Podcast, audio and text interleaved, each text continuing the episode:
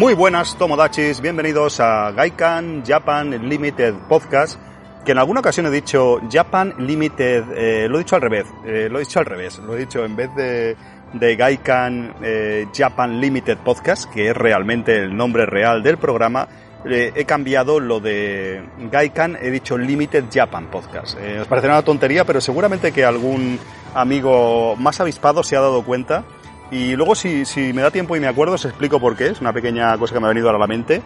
Pero no quiero hablaros de eso, no quiero hablaros de mis eh, errores que cometo porque soy una persona mayor y que tiene muchos problemas de memoria, sino os quiero hablar del calor en Japón. Quiero retomar este tema que os, eh, os hablé ya de, esto, de, de, este tema de las altas temperaturas y demás en el país del sol naciente en otro extra. Y estaba aquí y realmente tengo algo más de tiempo porque la persona con la que había, bueno, que realmente os puedo grabar un poco más de contenido, así que he vuelto aquí a sentarme aquí en un sitio donde hay muchos coches eh, cercanos, en un polígono industrial, donde, como recordaréis, quizás te vienen niños de, de 10 años a pedir eh, tabaco fingiendo que tienen 15 en monopatines y con mala pinta, pero fuera de bromas, amigos, voy a continuar hablando un poco del calor en Japón. Creo que se me quedaron algunas cosas pendientes que tenía más o menos en mente. Os comenté en el otro programa, pues un poco del tema de la humedad, de cómo incide el sol, de las diferencias que hay un poco, ¿no? Y en ocasiones no se trata solo de grados, porque a nivel grados, igual España u otros países si, si, fuese una competición de qué temperaturas alcanzas, no decir, es que yo he llegado este año 42, el tal día en Sevilla, no sé qué. En Japón quizás no tengan, o no tenían, sobre todo hace más años, pues tantos eh, alcanzaban grados, temperaturas tan tan altas, pero os digo que realmente también el tema del calor es una sensación, ¿no? No solamente un dato de una temperatura, sino hay muchos factores, ¿no? Pues de humedad, si hay brisa, ya sabéis, hay una serie de cosas que, que influyen bastante.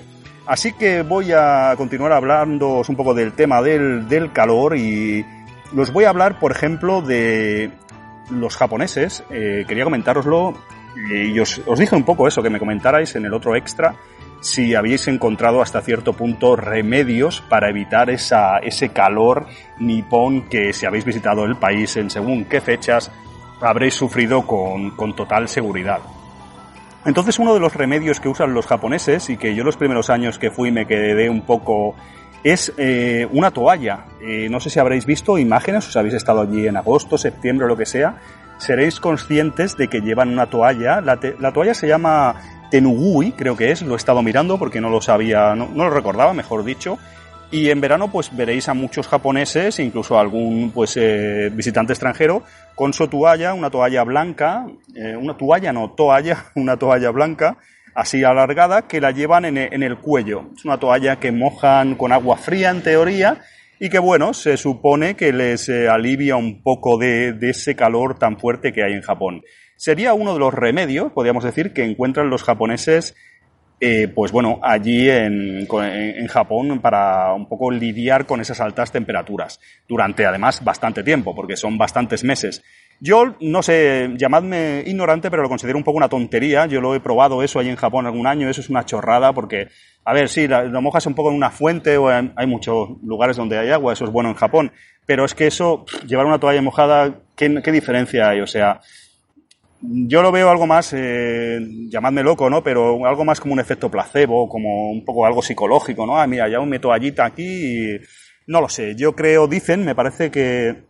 Creo que la explicación sería que en el cuello se supone que tenemos pues muchos receptores, ¿no? Tenemos muchos, eh, pues bueno, eh, pues no sé si decir eh, receptores, creo que algo así me comentó, creo alguna amiga que que el, en el cuello está como donde se, se, detecta todo el calor. No lo sé, entonces se pone la toalla al cuello o eso se dirá en Japón. No sé si es verdad, la verdad, yo lo he probado, yo creo que eso es un poco una tontería, es un poco un parche psicológico que te pones ahí y dices, mira, con esto paso menos calor. Pues bueno, va pasando calor igual que yo, pero yo no llevo toalla, pero lo considero un poco una chorrada. Pero son algunos de los, algunos de los remedios que usan los japoneses para huir de, de esas altas temperaturas que tienen que soportar año tras año ahí estoicamente y, y, lo, y, los pobres están acostumbrados. Realmente Japón, pues, o los habitantes japoneses tienen que pasarlas un poco canutas con, sobre todo en muchos lugares, en muchas prefecturas o ciudades, con mucho frío, mucho calor, eh, tifones, diferentes, eh, eh, pues, inclemencias meteorológicas que, por ejemplo, en otros países pues tenemos más suerte y tenemos un clima un poco mejor, podríamos decir. Aunque, por ejemplo, aquí en España hace mucho calor. Otro remedio de los japoneses, por ejemplo, que me está viniendo a la mente, que es una estampa bastante... Y están descargando, no sé qué, para fastidiar los podcasts, aquí los extras para los amigos mecenas.